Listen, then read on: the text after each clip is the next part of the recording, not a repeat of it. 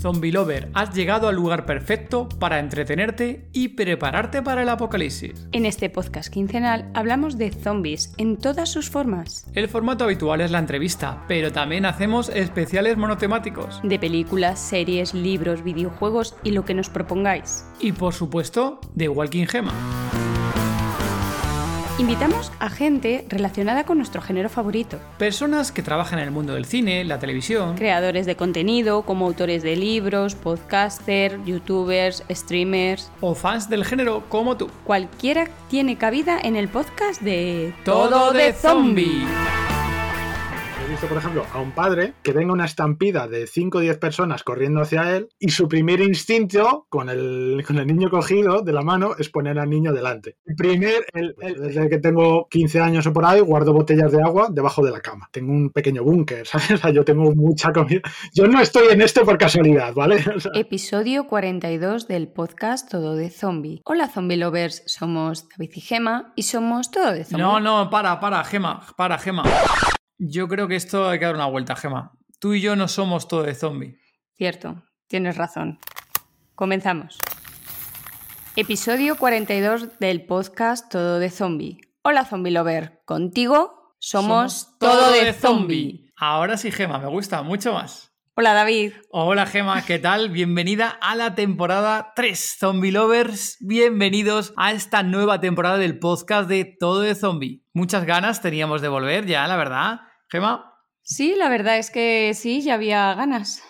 Sí, ganas. Lo único, la vuelta al cole, X cosas, X motivos, se ha ido alargando todo y ya volvemos por entre fin. unas cosas y otras se ha alargado. Horrible, pero bueno, tenemos un montón de novedades para esta nueva temporada. Algunas os gustarán, otras no gustarán, pero siempre, siempre va algo en común en esta temporada, Gema. Hablaremos de... Zombies. Y como no, también de apocalipsis el apocalipsis siempre lo digo más fatal, por cierto.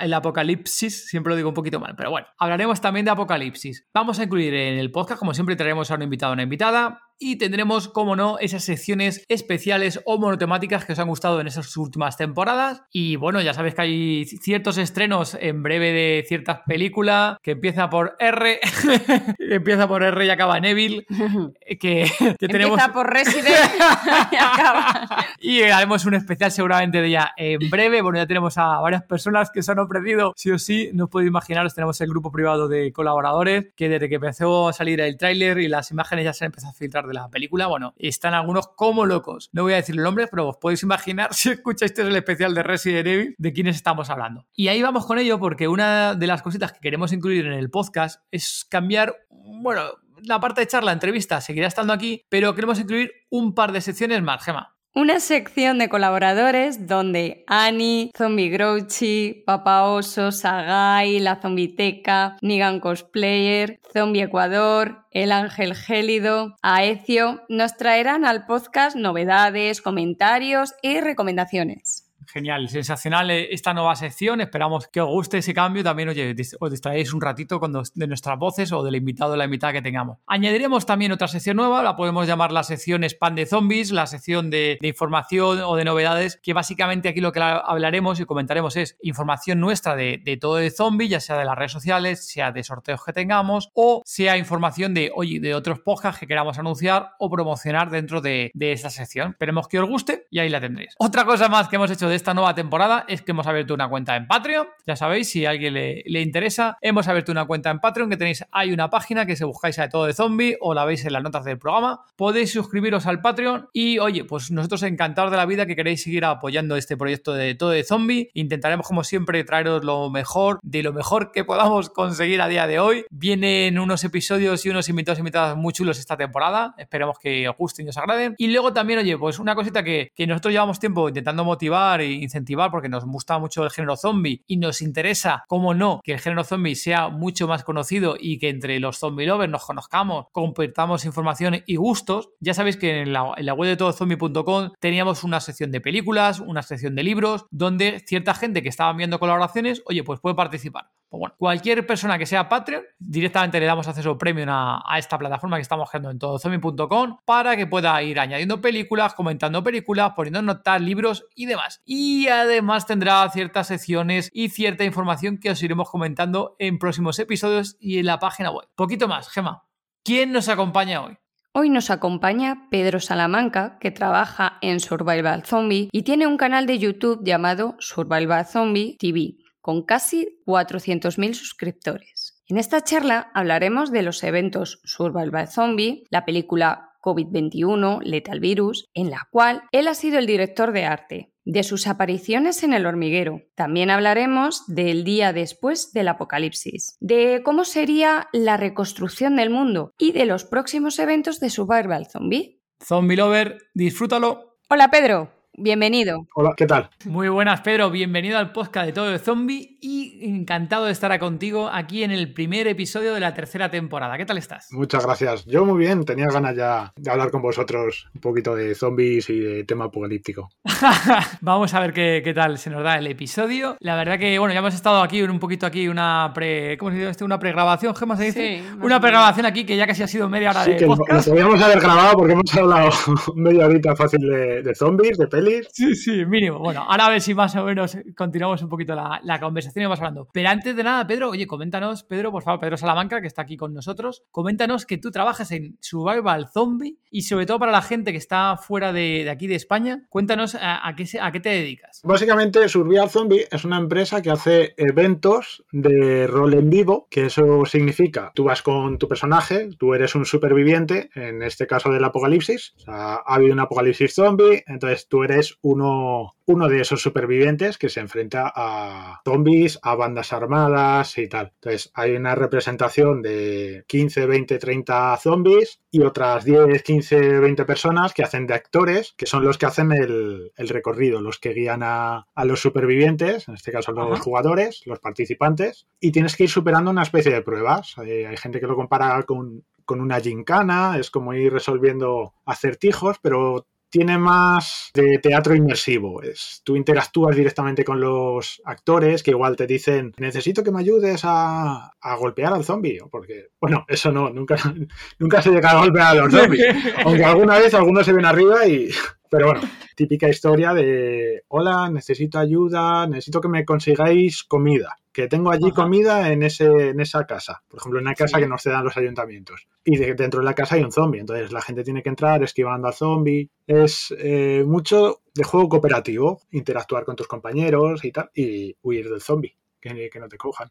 ¿Y esto cómo funciona? ¿Los ayuntamientos os dicen, oye, queremos zombies? Bueno, eso ya un poco el tema lo lleva mi jefe y lo lleva otro departamento, pero básicamente lo que tengo entendido es, hola, queremos organizar una actividad 00, porque esto es cero, ce- eh, siempre es, es sin alcohol, eso se deja bastante claro que es, Ajá. es socio alternativo, es para hacer deporte, para tal, pero claro, en vez de estar un fin de semana por ahí en cualquier lado, es haciendo deporte de una forma un poco más intensa, con más adrenalina y, Claro. entonces nos contratan directamente a los ayuntamientos para organizar eventos, tanto Survival Zombie, hay otro que es Sobrevive a la Purga, que es basado en la película de la Purga, eh, según lo que quieran los ayuntamientos. Hay otros que es basado en las historias de Lovecraft, que es así como una especie de monstruos alienígenas. Todo, pues eso, los actores van atrezados a, a las épocas y a los personajes. Y se va adaptando. Básicamente es eso, como una mezcla entre gincana, teatro y un poco de, de deporte, de, de running.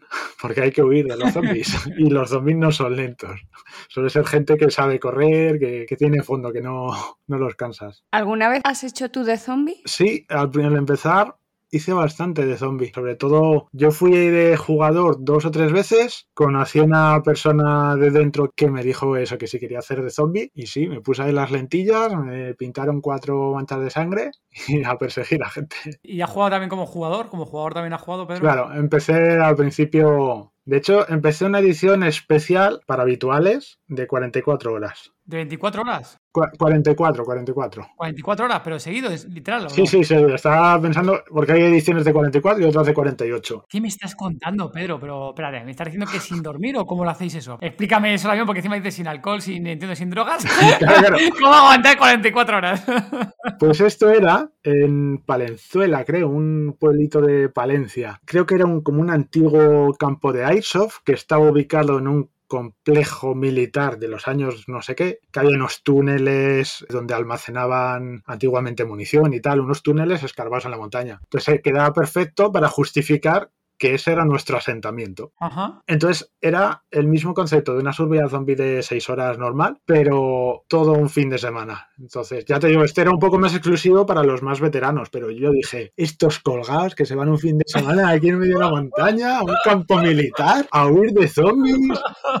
Tengo que probarlo. Y, y para allá que me fui. Dormías allí en los túneles, había que llevar como, o sea, te llevabas tu esterilla y tal, era súper inmersivo. O sea, ya son niveles un poquito más de yo recomiendo a la gente siempre probar las ediciones normales de, de seis horas o tal. Claro, sí porque si no sabes a lo que vas, había gente que, bueno, yo no sabía lo que iba, pero enseguida te... Yo, por ejemplo, enseguida me adapté, pero claro, es, es mucha tralla de mucho correr, mucho andar, mucho rol, mucho... Tienes que meterte mucho en la historia, pasan cosas, te vas a dormir y a las dos horas aparece un zombie comiéndose a tu compañero dormido al lado. Madre mía. No sé, mucha locura, pero bueno, divertido a más no poder, es de las mejores experiencias que he vivido. Pedro, ahora con este último año, con todo el tema que he oído de, pandemia, ¿qué, habéis hecho más o menos? ¿Qué habéis podido adaptaros? Uf, pues con la pandemia fastidiado. Aunque era la justificación perfecta, que era un virus. Tal cual, ¿eh? O sea, nos hemos sentido mal. O sea, algunos, porque es en plan, joder, es lo que llevamos haciendo ocho años, nueve. Claro. Hoy, creo que esta semana o la anterior eh, es el aniversario de Survival Zombie, que son nueve años ya. Claro, nosotros llevamos representando apocalipsis víricos toda la. Desde el principio. Claro. Entonces lo hemos llevado mal. Eventos presenciales nada. Pudimos hacer un evento que se llama Survival Human, más asemejado a una escape room que se lleva mucho con el móvil. Tenías una aplicación, interactuabas con los actores a través de plataformas virtuales, de redes sociales. Que fue a nivel nacional, Pedro. Puede ser que fue a nivel nacional como Exacto. Sí, y la semana anterior, la semana anterior, dos en Perú. Al ser online, nos permite hacerlo en cualquier parte del mundo porque tú interactúas directamente con, los actores y dependiendo del sitio, si tenemos allí contactos, por ejemplo en Perú que hicimos allí eventos hace tiempo, todavía tenemos conocidos maquilladores y tal. Entonces ahí hubo, pudo haber zombies presenciales, entonces tú llegabas a la prueba y te perseguían zombies o tal. Pero no es lo normal. Ese concepto era orientado un poco para el confinamiento, para si no puede haber eventos presenciales, que por ejemplo haya, por lo menos haya grupos de cuatro o cinco chavales que pueden hacer las pruebas por la ciudad de forma inmersiva, contactando con los actores a través del móvil o, redes sociales o tal. Y tú en estos eventos ahora, actualmente en los últimos años, ahí Pedro, tú estás ahí más con la cámara grabando el evento como tal. Sí, yo empecé pues eso de zombie y tal, luego empecé de producción, eh, pues llevando un poco el, atrezo y estas cosas en la empresa. Y fui grabando poco a poco en los eventos cuando estaba aburrido, me salía con la cámara y empezó poco a poco a funcionar el canal de YouTube. Y como yo llevo toda la vida también en YouTube, pues dije, pues mira, ya me quedo con, con los vídeos. Y ahora, mi, ahora realmente lo que hago en la empresa es un poco ir a los eventos a grabar de forma... Claro, no lo hemos, no hemos comentado, para los que no conozcan, el, canal que llevo yo es un canal totalmente on roll, es ficción pura, es como si estuviéramos dentro del apocalipsis, entonces grabamos en los eventos, yo grabo como si fuera un personaje que soy, yo mismo, es como una autoficción, Pedro Salamanca en medio del apocalipsis, y realmente es eso, ahora haciendo que los mismos eventos cobren vida, o sea, y, queden registrados sobre todo en Internet. Para que no, lo, no haya visto los vídeos vuestros, pero bueno, tuyos y tu vuestro, porque al final aparece mucho mucha gente interactúa en ellos, ¿no? Sí, sí. Que al final tú lo que utilizas es los propios eventos, los Zombie, que montáis, la que montáis, la de Dios, de tema de escenografía,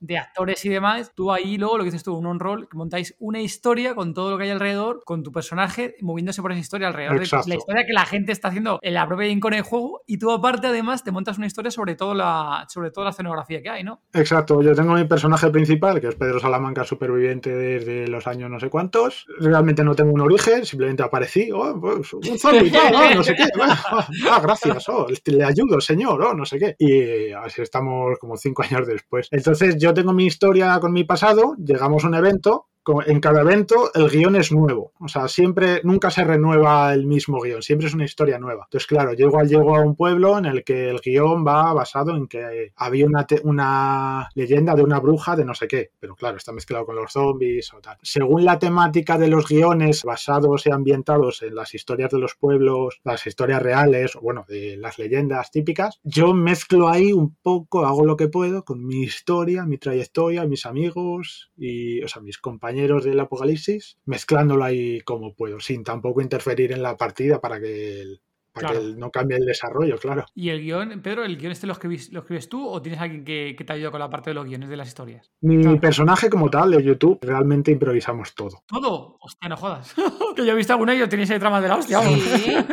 Pero es que fíjate, las tramas tienen que surgir. He grabado con gente que ha venido de teatro, gente incluso de la tele, actores buenos. Sí con sus frases preparadas y no sale tan natural porque si te fijas, la televisión y las series no son naturales. O sea, tú cuando interpretas un personaje, cuando estás en un suceso importante, ya sea apocalipsis o tal, no actúas como en una película. No dices, oh, Jack, necesito ayuda, ven, No, sales corriendo, le das una patada al primero que tienes en medio, entonces actúas de una forma muy instintiva. Y al haber empezado con mi personaje de una forma totalmente, totalmente instintiva, que es estar en medio de un evento, que lo vives, ¿sabes? Tienes a gente corriendo, saltando por encima de ti, cayéndose, rompiéndose un tobillo, cosas así reales, porque la adrenalina y el pánico y el, y al meterte en la historia lo, lo viven demasiado la gente. Entonces, claro, no pegaba mucho de repente guiar la historia mía a una historia de ficción con un guion establecido y con cosas así. Entonces siempre es partiendo de unas premisas básicas, es decir, ¿cuántos venimos hoy a grabar? Cinco personas, dos ascendentes malos, tenemos pistolas, tenemos tal, hoy está lloviendo. Ah, pues venga, decimos que vamos a que nos quedamos aquí porque llueve o hoy hay, yo qué sé, hay mucha gente por allí al fondo de no sé qué. Pues decimos que estamos en una base con mucha más gente y esos del fondo los metemos como actores reales de que son amigos de fulanito.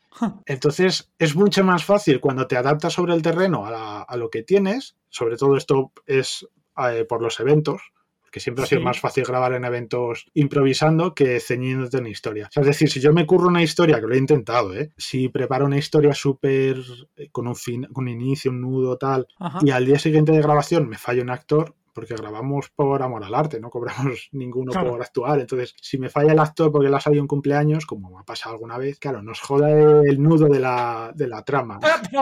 Claro, no puedo preparar nada, tiene que ser todo muy sobre la marcha. Uy, ¿dónde, ¿dónde está Octavio? Si estaba aquí, se lo han comido, tal, no sé qué. Igual es que se ha tenido que ir porque le ha llamado a su madre, ¿sabes? Entonces, es complicado, ¿no? No es como si estuviera rodando un corto de fin de carrera con mis compañeros, todos con la agenda disponible o si fuera una serie todos con sus nóminas, tenéis que estar hasta ahora aquí. Es que igual la persona esta llega tarde o el zombie que tenía que venir este día no viene porque se ha puesto malo o el día, el día anterior salió de fiesta y está de resaca. Todos son ejemplos que te estoy poniendo basados en la realidad, ¿vale? Sí, sí, ejemplos reales, ¿no? Porque está comentando. Entonces, claro, te falla, te falla en la historia, no puedes... Siempre hay una historia conjunta que es los malos, es WRG y los mercenarios. WRG es como los militares de Resident Evil, por así decirlo, y los mercenarios como, pues son mercenarios del apocalipsis, supervivientes, que suelen ir enmascarados, que nos roban, nos atacan y y tal. Entonces, cada, cada día que grabamos, guionizamos en, en, el mismo día según los que estamos. Pues tú nos atacas, tú tal. Es como un ejercicio de teatro de improvisación. No, sí que es cierto que, que en tu Instagram más de una vez lo pones, vamos a rodar hoy, no sé qué, vamos a preparar algo, y pones algo así como plan, vamos con que no sé qué. No, como siempre, vamos a improvisar. Es curioso porque, o sea, hay gente que me ha felicitado y gente de la tele, o sea, gente de guionistas, eh, un par de amigos, o sea, gente que hace los guiones de Survival Zombie, ha habido gente muy buena. Y a mí alguna vez me han dicho algún vídeo de, oye, me está gustando mucho la trama, te lo has currado muy bien, tal. Y yo mirando así por lo bajito de, sí, sí, es que, uff, es que nos ha costado. es algo que ha, salido de, la mente de mis compañeros, porque si te fijas, mi personaje es como un narrador. Yo estoy ahí viendo lo que pasa. yo, si acaso, a primera hora le digo a mis compañeros, pues tú vienes y me atacas, y yo te respondo o no, o tal. Siempre dejo como incógnitas para que no sepamos lo que va a pasar, para que se note natural la respuesta. Y la mayoría de cosas así más más guays que han salido han sido de mis compañeros, de su creatividad, ¿sabes? De si tú a una persona le dices, puedes hacer lo que quieras, estás en un apocalipsis zombie, les sale. Es, algo que, que, se vive, además lo he visto en, mucha gente distinta de, pues eso, gente de, teatro, gente de la tele, gente que no ha hecho nada en su vida, de, o sea, me refiero de, interpretación o de actuación. Y de todo el mundo te sorprende alguna cosa que te pueda sacar y todo es encajable. Luego siempre hay, un monigote por ahí que siempre sacáis, que el pobre siempre le matáis, le tiráis de algún lado. Me acuerdo si tenía un nombre, no me acuerdo ahora pero el, este que tiene. Manuel. ¿Cómo se llama? Manuel. Manuel, eh, Manuel, no me acuerdo el nombre. Digo, tengo que tener un motecillo a poner. Es que no sé cómo se llaman esos monigotes, tío. sí, es, un maniquí, un, un, muñeco. O sea, yo lo llamo, o sea, como más lo llama la gente es maniquí, porque cuando algún chaval lo ve en los vídeos, lo para a cámara lenta y tal, pone en los comentarios, se ve que es un maniquí en el minuto. Pues claro. No te jodes, que me voy a tirar yo.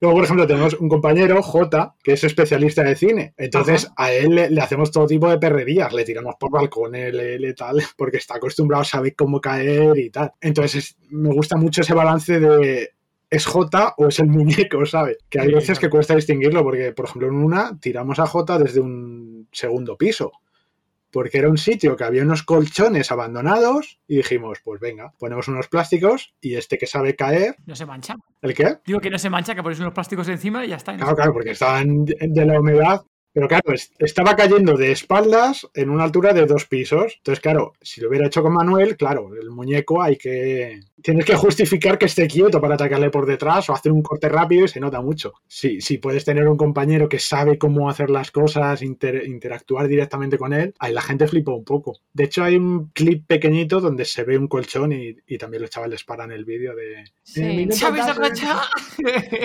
es divertidísimo. ¿Qué se siente al recibir la placa? De los 100.000 suscriptores en YouTube. Yo según lo estaba recibiendo ya teníamos 200.000 o por ahí. O sea, ya, ya pensando A ver, ahora ya estáis con los 370 y casi 400.000 suscriptores. Sí, por ahí. Ya dentro de nada te tendrán que dar otra placa, ¿no? Bueno, cuidado porque YouTube ha frenado muchísimo. Hay muchísima competencia ahora mismo. Hay mucha gente haciendo cosas muy guays. El posicionamiento ahora funciona sobre todo por contenido. Ya las suscripciones no pesan tanto tanto como hace años, aunque yo entré tarde, o sea, en este canal, ya había pasado bastante esta barrera del antes y el después de YouTube. Realmente ahora es un poco más complejo subir de suscriptores. Ahora lo que priorizamos es sobre todo la retención de audiencia, el contenido, más, más que llegar a más gente, el que los habituales sigan viendo cosas nuevas, o sea, no sea siempre lo mismo y que quede todo un poco, pues ir cerrando historias, ¿sabes? Por ejemplo, eso lo llevo mucho con lo mío, con lo personal, ¿sabes? A mí no me gustan las historias que quedan a medias, no me gustan las series que de repente un personaje no les funciona y lo matan y toda la trama que tenían con él, pues se queda en el aire, ¿sabes? Se queda muy... Entonces me gusta mucho justificar todas esas cosas y que si alguien se va de la serie, se quede más o menos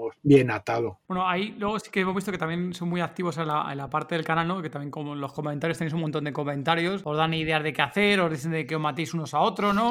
O que hagáis eventos, eh, pues ¿cuál era el último? Uno de los últimos que leemos era de que hacíais el evento en un parque de atracciones. Digo, joder, joder, que faltaba meterse en un parque de atracciones para hacer, para hacer aquí el rodaje, ¿no? En plan como la de Zombieland, alguna cosa de ese tipo. Sí, bueno, tenemos un centro comercial ahora en el 31 de... Que bueno, cuando se emita esto supongo que ya no ya habrá pasado el 31 de este mes, o sea, el día de Halloween, tenemos un evento en Sanadú, que es un, un centro comercial de, Madrid. Sí. Y luego tenemos otro, que es ya para principios de noviembre, que es el Poble Español. ¿Sabéis lo que es? No, no sé cuál es. Pues Poble Español es una zona de Barcelona, que es una zona cerrada, que es como una especie, según la descripción de la web, es como un museo de basado en las edificaciones del mundo. Entonces tienes un complejo de pues no sé cuántas hectáreas son, pero como 10 campos de fútbol, todo con casas, casas reales, con, Hostia, ¿sí? con arquitectura de, pues, esta con casas típicas de Sevilla, esto típico de, de Mallorca, todo así un poco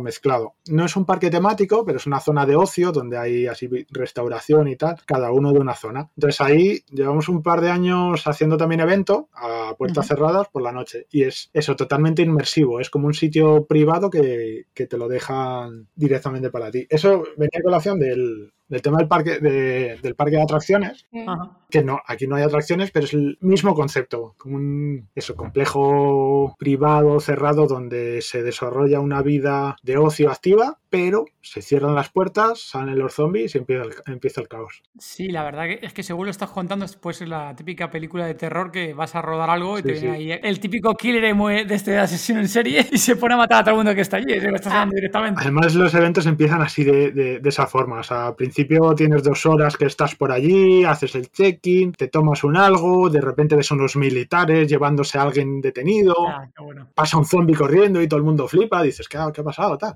Y poco a poco, pues ya tienes el inicio del evento, que en los eventos siempre hay una escena inicial donde primero se presenta un poco la historia, se acota un poco, hay una pequeña charla off-roll donde cuentan un poco las normas de, oye, no peguéis a nadie, no tal, no sé qué, vividlo, pero no os- que no os atropelle un coche, ¿sabes? Tampoco porque la gente sale corriendo hacia carreteras, y, o sea, la gente lo vive muchísimo. Entonces hay primero cinco minutos de una charla formal y luego ya el inicio de la trama, ¿sabes? Que es una escena inicial, que es como un escenario, suben unos actores y te cuentan, soy periodista de no sé qué, vengo buscando a Ramiro no sé quién, que mató a, alguien. Y si- siempre hay como un- una estampida, de repente aparecen los zombies, aparecen los militares, se cargan a alguien, eh, cosas así, o sea, para que desde el principio ya estés con la adrenalina a tope. Ahí justo has comentado el tema de la charla y aquí los zombie lover, aquí por aquí ha pasado también eh, Robert de los de Blanco Ah, sí. y comentaba ¿no? La típica charla ¿no? que hacéis de lo del barranco, ¿no? Eh, Sí. Si quieres comentarlo, pues si algún zombie no escuchó ese episodio, ¿qué dices sobre el tema del barranco?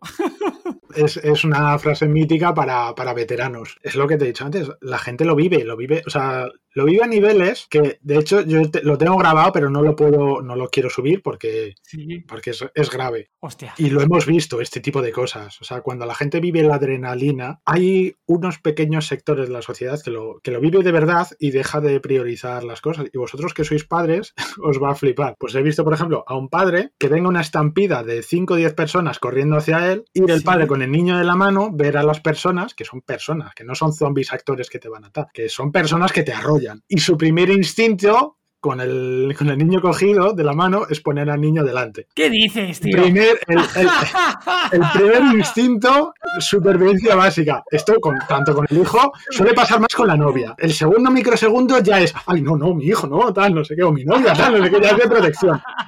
Pero hay algunas personas que su primer estímulo, y seguimos hablando de que es todo ficción, de que no pasa nada, pues hay algunas personas que, que se ve de, se ve de dónde, de dónde van a tirar o, o a quién van a priorizar. Como nunca sabes si va a haber alguien un poco más extremo o que lo viva demasiado, se da en ese tipo de charlas de, oye, recordad que nada es real, ¿sabes? No te van a matar, no tal, pero los, los coches sí te matan. Si corres hacia una carretera, te matas. Si corres hacia un barranco, te caes. Entonces, de ahí fue la charla de el gag que usan siempre de, a ver, un ejemplo, si viene un zombie por la izquierda y un, bar- y un coche por la derecha, ¿hacia dónde corréis? Ah, claro, tal, no sé qué, no sé cuál. Y a eso derivó a otro ejemplo. Si viene un zombie por la izquierda y tenéis un barranco a, a la derecha, ¿hacia dónde vais? Pues poco a poco empezó un sector del público a decir, ¡hacia barranco! Y ya, pues todos los veteranos a Barranco y todo, toda la gente nueva, que la mayoría de la gente de los eventos es nueva, flipando. De, de repente 50 personas gritando a la vez en coro, ¡al Barranco! un espectáculo, un espectáculo. Claro, es, es un gag gracioso para los habituales, pero puede desconcertar un poco a los nuevos. de- Claro, acojonarles. lo, lo primero es decir, ¿quiénes son estos colgados? Estos zumbados aquí. Y lo segundo es decir, no entiendo, por qué no he pillado la broma, porque es una broma interna. Entonces, para nosotros está guay, pero para otras personas a veces lo pienso de cómo lo verán desde fuera. Pero bueno, no, es, es la, la broma que ya se ha quedado ahí. Si escuchas alguna vez lo del barranco en algún evento o, en, o fuera de los eventos que lo he escuchado, viene, viene principalmente de ahí. Hemos visto por ahí que en vuestros eventos hay tanques, helicópteros, aparte de los zombies. A, a ver, no en todos, todos, ojalá. Ojalá un tanque y un helicóptero en cada evento. Pero esos son ediciones especiales eh, en Halloween o, algunas así que de repente mm, hay algún ayuntamiento que quiere, quiere mover mucho el, evento y nos, nos lo dice, que lo preparamos con tiempo o sea, a partir de mil jugadores o una cosa así, que, queremos que haya mucho impacto, ahí que los presupuestos permitan contratar un tanque que, no son baratos, o el premio del helicóptero, si lo ponemos. El helicóptero suele ser premio para los ganadores, aunque tratamos de evitar concepto ganador para que sea más de que la gente no vaya a ganar. Porque si vas a ganar, seguramente te aburras porque no escuchas bien la historia, hay personajes con los que es muy entretenido hablar o la prueba es muy, muy dinámica, tiene mucho de pensar, mucho de lógica, pero igual si llegas al primero que ya la has resuelto y le dices cuál era el acertijo y dice era 433, pues ya se lo mm. dices al actor, igual cuela, igual vas corriendo a todos lados, te rodeas el pueblo, ignorando a los zombies, o sea, corriendo más que ellos, igual ganas. Pues bueno, si te apetece ganar y quizás volar en el helicóptero. no la finalidad. Pero no, lo disfrutas. No, lo disfrutas, vamos, no creo. Ellos igual sí, porque si son gente más competitiva, pero no es el target habitual. Lo normal es, ir a disfrutar, a, vivirlo. Sí, luego también, Pedro, hay otro evento que has tenido en el último año hmm. y que ahí nosotros vimos el trailer y flipamos en colores cuando vimos quién lo había producido. Y es que estuviste de director de arte de la película COVID-21 Lethal Virus. Pedro, cuéntanos, ¿qué tal esa experiencia? Un poco chocante porque no me lo esperaba. Yo, por ejemplo, yo no he estudiado de, dirección de, de, arte, pero estaba por allí y justo falló una persona. Yo manejaba bastante bien por toda la trayectoria de, la empresa en Survival en tanto producción como en arte y siempre se me han dado bien esas cosas. Así que dijimos, pues mira, yo me ofrezco de director de arte. Tampoco había mucho que hacer porque los escenarios ya los teníamos. Era el, ayuntamiento, nos cedieron localidades, nos dejaron coches para volcar. Entonces, claro, mi trabajo era volca este coche, Pedro. Rompe estos cristales por aquí esparce sangre por aquí, pues, pues, vamos. Eh. Qué chulo. Nada, luego había alguna cosa un poco más técnica, pero vamos, en principio, atrezar una película de zombies es eso, rompe cosas, que quede todo más o menos apocalíptico y ahí tenemos la experiencia de, pues, ocho años, de nueve de, zombies, de, eventos. Y luego la, película también ha salido a, nivel internacional, ha tenido bastante bombo, ¿no? Ha, estado a diferentes países, ha ido llegando. Porque se, ha rodado en, inglés. Decidieron al principio, no sé por qué, porque justo los especialistas, vienen unos especialistas que eran bastante buenos, uno era de Miami, tenían un muy buen dominio del inglés y eran muy buenos y eran amigos del director y, y demás. Luego tenían unos contactos por ahí, creo que el protagonista ya salido el Juego de Tronos y eran ingleses. Entonces, compensaba más hacerla en inglés, sobre todo una película de zombies, también a escala internacional. Si, claro, si lo tienes un poco en la mano, poderla hacer en inglés es casi mejor porque es a nivel cinematográfico tiene un poco más de proyección. Lo único que, claro, se ha estrenado, no, bueno, no sé, no sé dónde se ha estrenado exactamente, sé que ya se está moviendo por ahí, pero la película en la que he trabajado y la que hemos hecho tal todavía no ha llegado a España, entonces yo todavía no la he visto. ¿No has llegado a verla todavía? No, han hecho dos pases para trabajadores, para, para gente especial, para VIPs, para invitados y tal, para los actores, pero es que las dos veces que han hecho los pases privados, uno me ha pillado en Barcelona que no sé qué estaba haciendo y otro pues aquí en, en Madrid que, tenía otra cosa que hacer y me, y me, perdí los dos pases. Así que tengo ganas de, que llegue a España para verla yo también. Nosotros también la hemos visto, estábamos esperando a ver si salía doblada, claro, que esto fue una cosa que como comentamos un poco al principio, ¿no? Que había mucho zombie lover que nos decía, joder, pero si la película es española, ¿por qué hablan en inglés? ¿Por qué no es todo la película? Y no bueno, pues que, que se graba justo en inglés la película, por mucho que haya algún actor español y actores españoles ahí, hmm. pues es que realmente se ha grabado todo en inglés, claro. Sí, los actores principales eran esos, eh, venían directamente de... Bueno, había creo que dos o tres ingleses, sí, tres ingleses y los dos especialistas, bueno, realmente creo que en origen eran españoles, pero uno había vivido toda la vida en, Estados Unidos. Ah, anda. De hecho, el otro día flipé, porque estaba viendo la película de Misión Imposible 4 y digo, ¿cómo me suena este tío al que está matando Tom Cruise con un cuchillo?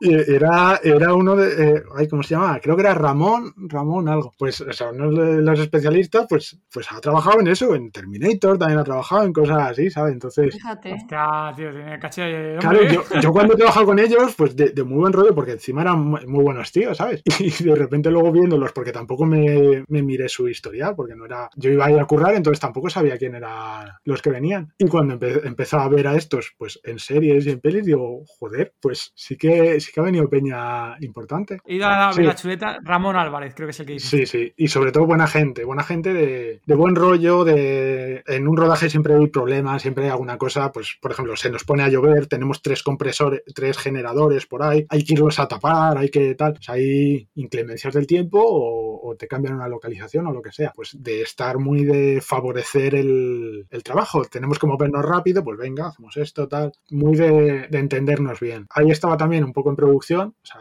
la parte de director y de, o sea, de arte y de producción, entonces tenía que irles a veces a buscar al, al hotel con la furgoneta y tal, y también muy buen rollo, y de ir a hacer la compra con los que tampoco domino muy bien el inglés y por ejemplo la actriz que, se- que sabía muy poquito español logré entenderme con ella por ejemplo para hacer la compra y cosas así. No sé o sea me gustó mucho ese rodaje por, por eso porque entonces yo creo que eso se, se nota realmente cuando cuando ves el proyecto final, el que haya habido esa sinergia o ese feeling entre los trabajadores y actores y, y tal, no sé, yo estoy muy contento con eso, con ese proyecto. A ver si sale, a ver si lo veo, por fin. Y luego también eh, en, en el canal de YouTube, el de Survival TV, ¿no? Survival Zombie, perdón, TV. Sí, Ahí luego también tenéis, hay varias películas que realmente son de eventos, ¿no? Comentamos un poco al principio. ¿Son de eventos que habéis hecho ahí, habéis apañado cosas o cómo han sido ese- esas películas que tenéis ahí en la sección de películas? Claro, tenemos las tres principales que son de Bruno, que era, es un director que venía hace tiempo, no sé si vino como jugador y le gustó y empezó a grabar, o directamente empezó grabando en eventos. No me acuerdo cómo fue su inicio, pero él empezó, él y otro chico que estaba antes, pues grabando eh, escenas en los eventos, aprovechando pues eso, escenas con tanques, con zombies y tal, haciendo primero una serie, o sea, era como una serie de estoy aquí en medio de un, de un apocalipsis y pasan cosas. Y poco a poco lo pudo, lo pudo enlazar todo, juntarlo y hacer como un largometraje, como una película basada en esa, en esa serie. Y claro, salió material para,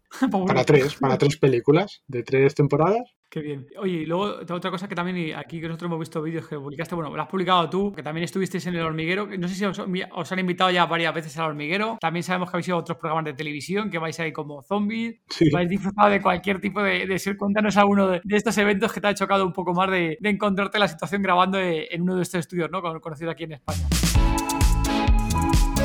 ¿Te encanta el mundo del entretenimiento pero aún no has encontrado un podcast que hable sobre tu serie favorita? ¿Tienes la costumbre de consumir mucha ficción y no encuentras ningún programa que pueda seguirte el ritmo? Muy pronto, en tu reproductor de podcast favorito, un podcast, todas las series. Porque alguien tenía que hacerlo. Mantente alerta y no te lo pierdas.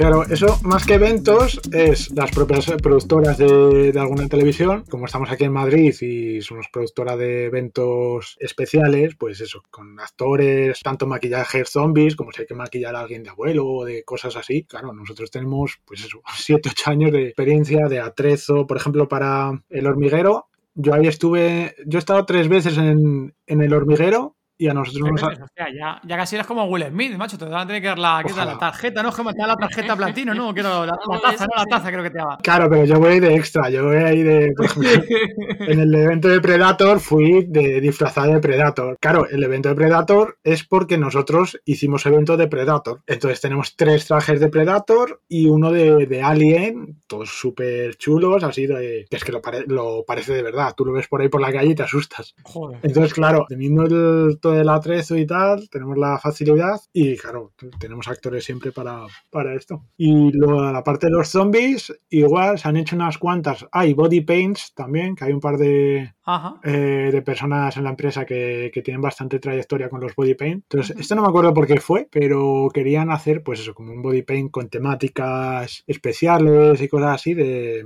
pues para una televisión. Entonces, durante la grabación de un, de un programa, que no me acuerdo cuál, a una sí que la ponían de zombie, pero a otra la ponían así como con colores, una basada con, con cosas de Star Wars.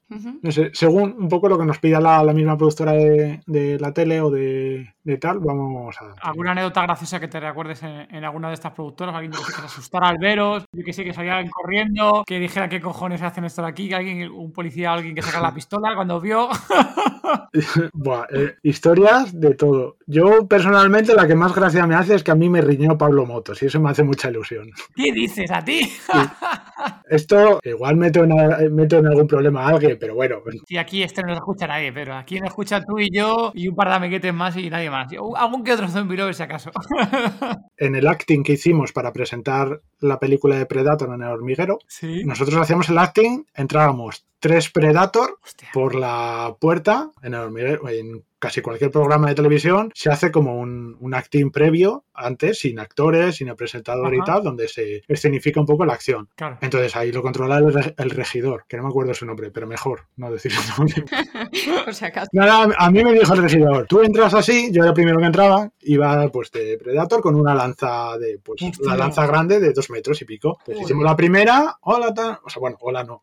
Hola, no decía Predator, no. Claro, hacemos el acting y tal. libertad Ah, muy bien, tal, no sé qué. Y me dice, lo que vamos a repetirlo, pero si puedes, escenifica más. Haz, ataca así con la lanza, apúntale a la gente con la lanza, tal. Entonces, o sea, que, que, que des más miedo, asusta más. Pues claro, yo lo hice tal cual, lo hicimos. Ah, muy bien, muy bien, vale. Una hora después, cuando viene Pablo Motos, que siempre llega tarde, lo repetimos con el delante y lo primero que hacemos al acabar es muy bien todo, pero tú no puedes hacer eso. Tú imagínate que le metes con la lanza un actor, no sé qué, no sé cuánto. Yo, a ver, yo estaba a cuatro metros de los actores, me refiero. A mí me delimitaron dónde tenía que hacer yo, tal, no sé qué, y a mí me dio la aprobación el regidor. Claro, yo no le voy a coger a Pablo Motor y decirle, no, es que tu regidor me ha dicho que no sé qué".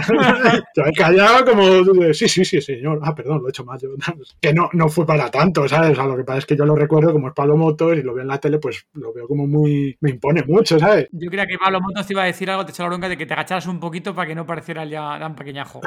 Sí, sí, pues eh, es pequeño pero impone, ¿eh? Impone. O sea, en el momento que lo veo bien y lo vi venir hacia mí directo, plantarse delante, un metro delante de mí, yo ni la máscara ni, ni la lanza ni nada me servía como de para crecerme yo. Yo era ya como un bebé, como, sí, perdón, que, que he hecho mal, ya la, ya la he liado.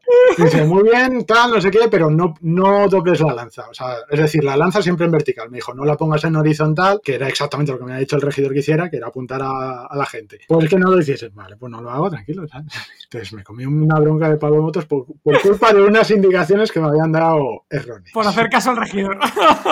Pero vamos, Sí, se pongan de acuerdo, hombre, que se pongan de acuerdo a ver qué es lo que te tienes que hacer. Claro, pero ahí en esos momentos es callar lo que decían los, los jefes, los papis y, y ya está. Que no, no fue para nada, o sea, ni se acordará ni, na- ni nada. Pero claro, yo lo, lo guardo ahí con ilusión y cuando veo el hormiguero, Está por aquí todavía. Oye, de, de- sabemos que también que te mola mucho, el- sabemos que te molan los zombies, pero te mola muchísimo también el género apocalíptico, ¿no? El posapocalíptico, ¿no? El día después de, ¿no? De que se ha liado parda, se ha destruido el mundo, la humanidad prácticamente está extinta, ¿no? sí, Y el ser humano tiene que empezar a, a buscarse la vida para cómo sobrevivir, ¿no? Ahí sí. directamente en un apocalipsis. Ahí de, de este tipo de situaciones y demás, ¿cuál es así la situación que más rocambolesca de, te hayas planteado en un apocalipsis? ¿sabes? Uf, yo tiendo a pensar, no a pensar mal, pero yo pienso demasiado, que es, no sé qué es peor. Pero claro, yo empiezo a valorar todas las posibilidades, todas las probabilidades de que me ataquen, de que tal, de que no sé qué, ¿sabes? Entonces yo tengo un pequeño búnker, ¿sabes? O sea, yo tengo mucha comida. Yo no estoy en esto por casualidad, ¿vale? O sea, o sea, yo acabé en Survival Zombie porque me encantaba lo... Bueno, no es que me encantaban, pero cuando sientes mucha obsesión por algo, te acabas acercando, ¿sabes? Sí. Pues, no es tanto como que me dé miedo eh, salir a la calle y que me ataque un zombie o cosas así, o sea, no es, no es un miedo patológico, no es una fobia, no es un problema, pero digamos que me gusta prepararme, ¿sabes? Ahora está muy de moda los preppers, ¿sabes? A prepararte Sí, para todo tener tu mochila de emergencia de 72 horas a la puerta y tal. Bueno, pues yo desde que tengo 15 años o por ahí guardo botellas de agua debajo de la cama, por si acaso, ¿sabes? Se acaba el agua o pasa cualquier cosa. Entonces, poco a poco, con los años fui, pues eso, almacenando comida, agua, bueno, armas no, pero sí algo que puedas utilizar como armas, ¿sabes? Ajá. O sea, tampoco es en plan los locos estos de Estados Unidos. La típico, ¿no? El típico búnker lleno de armas que abre Claro, y claro. está lleno- el armario por todos lados, ¿no? Con lleno de armas. Con armas, comida. Sí, sí, eso no. Nada, yo tengo lo práctico, lo, o sea, bueno, bastante más de lo habitual que tiene la gente, pero siempre es tener comida para subsistir, pues tres o cuatro meses si pasa algo, y pues eso, cosas para adaptarte, para, pues si tienes que potabilizar agua o cosas así, que parece una tontería, pero yo eh, ahora estoy viviendo en Madrid, y donde vivía antes en Salamanca, todo el agua que yo tenía almacenada durante el, apo- eh, durante- uy, la pala- el apocalipsis, se va a decir. Pandemia, pandemia. Durante la pandemia real, mucha de la comida y agua que tenía yo aquí en casa, a mi madre le sirvió, ¿sabes? Al principio, cuando todos estaban asustados por si fuera algo grave, de que Sí. daba miedo ir al supermercado o cosas así, le dije, mamá, tira Sí. de despensa, coge todo lo que guarde ahí, que aparte va a caducar. Que no te vas al mercado que no hace falta. Claro, entonces mi madre estuvo como co- dos meses con comida de sobra, agua de sobra, Hostia, papel qué higiénico de sobra, ni... O sea, si se hubiera liado, hubiera salido ganando, hubiera dicho, ¿qué? ¿Ahora qué? Preparado ahí por cualquier eventualidad, que luego nunca se sabe. Esa es la palabra, preparado. No, no es que lo esté deseando, que hay gente que dice, joder, es que parece que estás deseando que pase algo para quitando el meme y la, la gracia, pues sí, pero realmente me da tanto miedo que pase algo que lo que hago es prevenir una emergencia Claro. posible y pues prepararme, tener comida, agua. Y Papel luego, higiénico. Exacto. y luego así de, de- luego yendo un poquito a- al, al tema de, de cine y demás, que sabemos que también te gusta el cine, películas así apocalípticas que te molen. Me gustan sobre todo las que tienen algo que ver con el espacio, aparte de la- del género zombie, que vamos por puesto, pero las que tiene, pues va a caer un meteorito. Sobre todo, hay un par de ellas bastante buenas que no me acuerdo los nombres, soy malísimo para los nombres, pero hay un par de ellas en que va a caer un meteorito, luego. ¿Cuál? ¿La de Bruce. Willis o cuál dices? Armagedón. Sí, lo que pasa es que eso es como el susto y luego no. Luego, ay, han remitido el, meteorito allá, no pasa nada, pues venga, todos felices. No. Me gusta un poco cuando ha pasado algo. Cuando, por ejemplo, es que no me acuerdo cuál era, que cae, el meto- cae un meteorito de verdad, lo que pasa es que han conseguido partirlo o alguna cosa así, han- unos cuantos han refugiado, han conseguido evacuar ciudades y luego queda el después, el día de después, el día de Claro. ahora vamos a reformar. Realmente esa es la parte que a mí me gusta. No es que me gustase o me guste la, el- la destrucción por tal. Me Sí, gusta... el hecho de destruir, sino... Claro, el- todo lo contrario, el reformar. El vamos a arreglar esto, vamos a ver cuál es la forma más eficiente de, de ponernos todos de acuerdo, si compensa más reconstruir esta ciudad o hacer una de cero, reactivar una presa. Por ejemplo, yo tengo manuales de cómo funciona una presa. No me los he leído en la vida. Ni, ni- ni creo que me los lea. Espero no tenérmelos que leer, pero ahí los tengo Pero ahí están. si pasa algo y pues como en la película esta de ay cuál era la de los monos Planeta de los simios, ¿no? El planeta de los planeta simios. de los simios pues ahí creo que es la segunda de la nueva de la nueva rama que tienen como que, que se les acaba el agua y tienen que reiniciar una planta potabilizadora. Cosas así es, es lo, que me, lo que me crea mucho la curiosidad de decir, joder, es que si pasa algo vamos a tener que, que aprender de todo porque no va a haber, va a ser muy difícil encontrar los técnicos específicos que sepan de todo, tocar el botón Ya. justo y tal. Sí, ahí lo que dices tú, si llegara el momento que supongo, charlas que hemos tenido aquí una vez eh, aquí en Pafilia, el día de mañana tendremos con los peques, no sé si fliparán y nos echarán de casa a Gemma y a mí. En pero- una residencia, en una veo. residencia nos meten, yo creo, sí. Le que sí que me he comentado una vez de que si llegara y esto se fuera todo a, a tomar por culo, ¿no? Que sí que es cierto que por lo menos, aunque se fuera, imagínate que se fuera la mierda la electricidad, ¿no? Que a día de hoy, entre comillas, lo más importante que tenemos ahora, ¿no? A día de hoy el tema de electricidad, que se fuera la mierda. Pero que bueno, que aunque fuera la mierda eso, que por lo menos la humanidad que sí, los conocimientos que ya tenemos aprendidos, por ejemplo, el tema de la rueda, Hmm. el tema del fuego, el tema de, de ciertas cosas que ya de por sí tenemos aprendidas, sí o sí, natas, ya digo entre comillas innatas, ¿no? Hmm. Que a día de hoy los que, los que seguirán existiendo el día de más uno del apocalipsis, del tipo de apocalipsis que sea, que hay ciertos conocimientos que, oye, que por lo que dices tú, que podrías reconstruir a partir de ahí, ¿no? A lo mejor no tienes electricidad, no puedes generar electricidad de primeras, pero coño, que, oye, que como en The Walking Dead o todas estas series que hemos visto, ¿no? Claro. oye, que sabes que coger dónde coger gasolina, que sabes que la puedes coger de los vehículos, con lo cual se puedes hacer fuego, Claro, que, que si igual- defender pues utilizarlo. Igual ¿no? no tienes el- los contenidos o los medios al alcance de la mano, pero sabes cómo, cómo proporcionarlos o, cómo, o sea, cómo, cómo irlos a buscar. O sea, pues por Claro, ejemplo, claro. yo no sé cómo reiniciar una presa, pero Ujú. tengo aquí un manual, un tocho de cómo funcionan las presas y cuáles son los sistemas de evacuación y de, de cosas así. Es pues luego también en, en esto es. Todo depende de los grados. En los ambientes apocalípticos, en las tal, la gente que trata de decir, no, lo principal sería ir a tal, sería hacer no sé qué. Hombre, todo depende de, de, cuánta gente haya muerto, de si todos están cogiditos de la mano o ahora hay que enfrentarse a una guerra mundial, de una guerra civil o, cosas así, porque hay mucho más detrás, aparte de, uy, un zombie me ha atacado, tal. O si se ha extinguido el 90% de la humanidad, claro, o sea, sería relativamente más fácil porque hay más medios, más zonas donde estar, hay mucha comida almacenada, hay muchos campos de cultivo. Todo sería, depende del grado, teorizar hacia dónde, hacia qué sería lo mejor para hacer. Yo como no tengo calculado, o sea, como no se puede calcular lo que puede pasar, simplemente tengo ese pequeño suministro para los primeros dos o tres meses Y, luego medios para, pues, libros de estos de qué hacer en caso de, tal, un poco más avanzados, no los típicos eh, comerciales, pero los básicos de cómo hacer fuego, cómo, a, dónde conseguir agua, cómo potabilizarla, pero me refiero a gran escala, ¿sabes? No para ti coger una botella, para unos filtros y tal. O sea, que tienes 300 personas, ¿cómo potabilizas 200 litros de agua para durante una semana que aguanten y tal? Claro, eso ya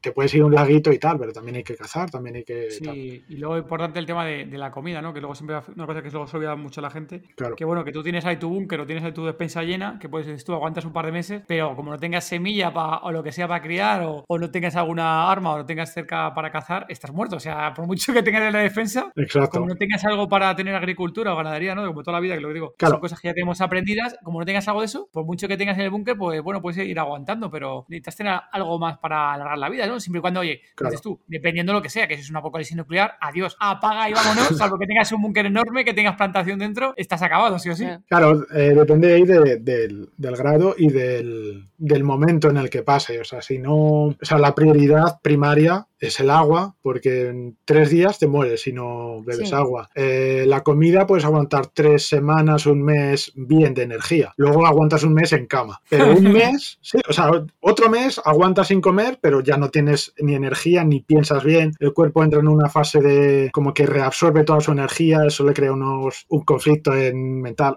No piensas bien, no puedes razonar bien, no puedes luchar si pasa algo. Entonces, los primeros dos días tienes que asegurarte de tener agua y de ahí tienes que asegurar asegurarte ir a un sitio donde tengas algo de una fuente de alimento. Los primeros meses puedes aguantar en el bosque a base de gusanos. Te pones a escarbar, gusanos son proteína pura y algunas bayas comestibles. Por ejemplo, yo no sé nada de bayas, me encantaría saber cuando tengo amigos que dicen, no, pues estas bayas o estas setas, tal. Y eso es una asignatura que tengo pendiente, pero también tengo un libro para emergencias en el, en, el kit básico. Pues por lo menos el primer mes o por ahí no sería tan difícil sería a partir de ahí cuando habría que valorar el alcance del, de la hecatombe, por así decirlo, y qué interesa más, porque es lo que has dicho, si es un ataque nuclear y nos vamos a morir por radiación de cánceres en tres meses, igual compensa pegarnos la vida padre y ya olvidarnos de tal, o buscar un coche y empezar a andar hacia el norte, meterte en una cueva o tal. Entonces, claro, en cada situación sería valorar, eh, empezar a priorizar y también si es eres tú solo o pues eso, tienes a, tu, a tus niños o a familia o cosas así. Y una cosa importante que le dije a mi madre, y esto lo, digo para que lo... porque esto sí que es un consejo genérico, cuando empezó el, la pandemia, mi madre, igual que muchas madres, igual que muchos padres y muchas familias, empezaron, yo si pasa algo grave voy a buscaros donde sea, tal, no sé no sé cuál. Ese es el primer error, o sea, no hay infraestructura suficiente como para controlar una estampida, o sea, no está preparado ni para una evacuación, por eso no se suele evacuar, porque no hay carreteras, no, hay, no se puede evacuar ciudades en menos de tres días, ciudades normales, más pequeñas de Madrid, porque a la primera es una estadística, o sea, hay una fórmula en, Internet, hay eh, estudios sobre esto, de cómo funcionan estas cosas, que al, primer accidente tienes a uno que se te eh, mete, obstaculiza la carretera para que no pueda ir una grúa a sacar a los coches que están. Entonces, si hay un grado tal de, de, X, hay unos valores, no hay posibilidad de evacuación, porque no hay forma de que una grúa pueda llevar a los coches. El nerviosismo empuja a los coches. Esto está basado, estos estudios están basados en problemas graves que ha habido pues, en Arabia Saudí, en, sitios con conflictos grandes que de repente se han tenido que, han, tenido que evacuar zonas. Entonces, claro, el, si hay algo grave, nunca hay que ir a ningún sitio sitio. Te quedas en tu casa, te encierras, aguantas con la comida que tengas, si no se la pides al vecino, le cuentas cualquier rollo o le das dinero. O le robas, o le robas la casa si puedes entrar a su casa y salir de él.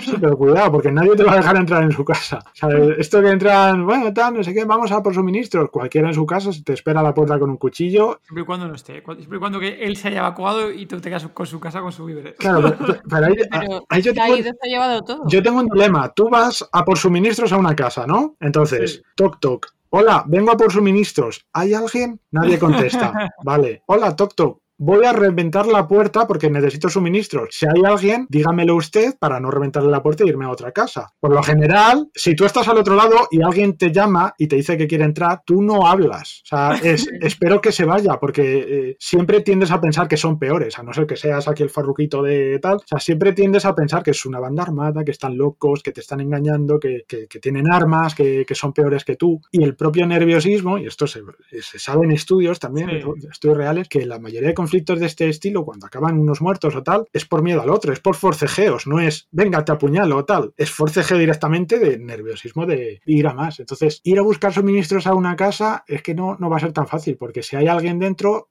hasta que no revientes la puerta, no te van a tal. Si empiezas a reventar la puerta, el otro se puede poner nervioso y salir a apuñalarte. Lo que dices tú ahí, depende, ¿no? Si les has visto que han salido con las manetas No corriendo. me quiero, como no me quiero ver en esa, yo lo que he hecho es aguantar comida en, en mi casa y decirle a toda la gente que conozco que no pienso abrir a nadie. Claro, directamente y ya está. y Te quitas de, de problemas. Es que es una ciencia, es una ciencia, ¿eh? Sí, no, no, está claro. Y luego cada situación es muy, muy diferente. Cuando leo, cuando leo estudios estos que están basados en ciudades con conflictos graves, en guerras, en cosas reales que han pasado, bueno, trato de no leerlos porque me ponen nervioso. Me pone más nervioso que ver Facebook, Twitter o cualquier cosa de estas. Porque en conflictos reales es que ya puedes ir armado con tal. Hay una forma en la que la vida te va a putear y te va... O sea, no hay un Brad Pitt o un Bruce Willis que te salve o, o, o no somos ese, ese Brad Pitt que, que se anteponga y tal. O sea, mueres a la. Y encima por tonterías, porque viene un loco, te atropella al salir de, de casa o, o no se fía de ti y te dispara para robarte una lata de atún. Claro, ya, ya. Es, es un- es un tema. En fin, luego hablando aquí de tema de Apocalipsis, una de las series que sabemos que también que, que te gusta es The Walking Dead, ¿no? Estaba viendo las últimas temporadas, ¿eres de los que sabe- se fue cansando de la serie o cómo te ha ido eh, con el paso de temporadas? ¿Qué tal la, la serie, Pedro? Yo bien, yo, yo bien porque soy, ante el entretenimiento soy poco exigente. Entonces, esto de, no, es que han bajado el listón, no, es que han cambiado estos personajes, yo qué sé, ¿sabes? ni siquiera estamos pagando a la mayoría por verlas, o sea, pagamos una, una suscripción a Netflix o cosas así y ya está. Me dices que he pagado 15 pavos por ir al cine a ver una película y me han estafado porque en el tráiler me contaban una cosa y luego ha sido otra, pues igual, igual me molesta un poco. Pero Mm. las series estas si no me gustan las dejo de ver y ya está. Y Walking Dead ha llevado una línea muy muy plana, aunque parezca lo contrario desde mi punto de vista. Nunca te ha dicho, eh, va a pasar esto, va a ser increíble, tal. No, siempre ha sido supervivencia de unos personajes que van muriendo, van encontrando, tal. Entonces realmente la serie yo no noto demasiado que haya cambiado. ¿Pueden haber muerto personajes con los que les tenía cariño? Pues sí, pero me ha gustado. En general me ha, no sé, me... No, no he visto la, la última temporada, o sea, la que ha salido, eh, creo que ha salido hace poco, ¿no? La 11, la 11 ha llevado 8 episodios, justo ahora ha hecho el parón y ya vuelven en febrero ahora, Ah, vale. No he visto el- esa, esa siguiente parte. este bloque. Vale, ah, entonces no te, no te preguntamos ahí, pero vamos, a nosotros nos ha gustado muchísimo, ¿eh? Nos ha gustado muchísimo a nosotros. Sí, hasta las sextas nuevas, porque he visto que han sido súper criticadas por internet. No, en las últimas, bueno, a ver, ah, hubo hoy cuatro episodios ahí de la anterior temporada, que era como una continuación, que eso no ha gustado ni a nadie, prácticamente no a nadie, yo creo que, Gema, que Mm. salvo el Ges Negan, que luego estaban el Ges Negan, que ese sí que le gustó a todo el mundo, pero los otros eran como muy de relleno, pero lo que sí, la nueva temporada, la onceava, que se empezó en agosto, Hmm. los ocho capítulos, para nosotros nos han gustado mucho y, bueno, la mayoría de los, de los zombie lovers y de walkers les ha gustado bastante la, la temporada. Bueno, ya nos dirás Qué guay, cuando la veas qué te parece, porque la parte lo dejan bastante interesante el final, ¿verdad, Gemma? Sin hacer Sí. mucho spoiler. Sí. No, más bien spoiler por ti, porque los zombie lovers seguramente ya la habrán visto. Quien siga viendo The Walking Dead ya la habrá visto y, y la tiene más que sabida, ¿no? Y si no la ha visto, la escucha en el podcast Hombre, de. lo- Los zombie lovers, lo- o sea, los zombie lovers deberían verla por ser de zombies. Si, a- si un zombie lover ha dejado de verla porque "Ay, es que baja intensidad y no sé qué, pues, pues muy zombie lover no será, ¿sabes? Sea, Bueno, es de clase, hay mucha gente que, se, que aunque le los claro, se de si la son súper puretas, es que tal, es que no sé qué, o es que han matado a mi personaje favorito, pues chicos, ¿sabes? O sea, en, la, en la vi- en la vida la gente muere, ¿qué pasa? Que si muere no sé quién te bajas de la vida, pues, pues es lo que pasa, ¿sabes? Y desde el primer momento es una serie que te han dicho, este va a morir, este prota que te gusta, esta tía que es súper guay, súper tal, va a morir. ¿Cuántos han salvado de lo- del elenco principal? Pues yo No, creo que del elenco principal bueno, queda Carol y, Y Daryl, y ya y está. Porque Rick ya no está, Michonne, bueno, Michonne vino más tarde, así que tampoco, ¿sabes? Están los dos. Claro, no, no sé, va apareciendo gente, va muriendo. es- Claro. Pero no sé, o sea, realmente es que narra bastante bien lo que es lo que sería realmente. Nunca lo sabemos porque como nunca ha pasado no tenemos datos reales de cómo sería un apocalipsis zombie, pero lo cuenta bastante bien. Aparecen personajes, te engañan, te, te mienten, te matan, les matas, te toca hacer cosas que van en contra de tus principios. Eso me gustó mucho cómo lo enfocaron entre la dualidad entre Rick y Daryl, como Ajá. uno tiraba para un lado, otro para otro, luego como que cambiaban un poco el rol de cada uno, de uno más maloto, otro. Eso me gustó mucho si le buscas un poco el trasfondo psicológico. Y luego, si viste la anterior temporada, te habrá gustado también toda la parte de, de cómo reconstruyen los reinos, ¿no? De cómo, Sí. cómo construir las ciudades, cómo a partir de que nuevas poblaciones, ¿no? Como con, con tema de lo que decías tú, de manuales e información, oye, que se construyen ahí sus molinos, que construyen para el tema de la presa, de agua, tuberías, sí, ¿no? Y joder, total. todo eso, y es mola verlo en Apocalipsis, ¿no? Como ellos van reconstruyendo, ¿no? Claro, es que van es- avanzando. a mí es un poco lo que decíamos antes. Es, yo creo que la parte que más me gusta de los apocalipsis, por así decirlo, es esa parte de reconstruir, de venga, vamos a reiniciar, vamos a tal. Entonces, yo creo que por eso me ha gustado bastante eso. También es que en el caso de los reinos y tal, es que uno de mis juegos favoritos es Fallout. Y en el 4, Ah, sí. pues tienes tus asentamientos y tienes que irlos reformando y tal. Entonces, vamos, o sea, yo el juego, la trama principal la jugué. Es decir, toda la parte de los asentamientos, de tú tienes tu asentamiento, buscas a estos colonos, tal, les das un trabajo, les das campo, tal. Pues me habré pasado el 90% del juego, pues con un cultivo, poniendo mi. Voy a poner aquí una granja de zanahorias y vosotros dos las cuidáis y tal, no sé qué. Una planta potabilizadora de agua, ahora un no sé qué. Entonces haces tus casitas y Qué tal. bueno. Buenas zombie lovers, soy Aecio. Muchísimas gracias David y Gema por contar conmigo una vez más para participar. Como gran entusiasta de los videojuegos y friki, eh, os vengo a hablar de videojuegos de temática zombie. Si bien sabemos que los videojuegos se crearon allá por los 50, con juegos como 8, el Punk o Space Invader, yo os lanzo esta pregunta. ¿Cuál es el primer videojuego que trata sobre zombies? Actualmente podemos disfrutar de gran diversidad de títulos de este género, Resident Evil, DayZ, Call of Duty Zombies, Days Gone y muchos otros. Desde mundo abierto a espacios cerrados, supervivencia extrema, zombies despiadados, zombies lentos, criaturas que debemos eliminar y cuidarnos para no perder nuestra vida. La evolución de la temática zombie, libros y series y películas, influencia por supuesto a la creación de videojuegos, como bien sabéis, que junto con mejoras tecnológicas nos permiten ver cadáveres, vísceras, restos humanos mucho más realistas. Sé que muchos de vosotros estaréis pensando que la pregunta se responde fácil. El primer videojuego con esta temática es Zombie, de 1986, juego basado en la película de nuestro querido George A. Romero, Dawn of the Dead. Pues bien, siento deciros que os equivoquéis por completo. Y os explico por qué. Escarbando en el pasado, he encontrado el videojuego Intune, lanzado en 1982 para Atari 2600, que en esa época esa consola se volvió la PlayStation 5 de su época. Se trata de un juego arcade en Tune, donde el jugador tiene que eliminar todos los zombies, aunque debido a las limitaciones técnicas de la época no se puede apreciar a los enemigos no muertos, como en los juegos actuales. En el manual del juego encontramos la referencia a estos enemigos incansables que harán lo imposible por hacernos fracasar. Esto es lo que nos da pie a afirmar que es el primer videojuego en utilizar estas terribles criaturas como enemigas, siendo un referente para futuros jugadores y desarrolladores. Os dejo este pequeño pensamiento para que veáis cómo todo, no solo la literatura, sino también el mundo de los videojuegos, evoluciona, mejora, no solo gráficamente, sino también en su contenido, es decir, su historia, sus personajes, que hace más completa nuestra experiencia, ya sea en una videoconsola, en un ordenador o en una videoconsola portátil.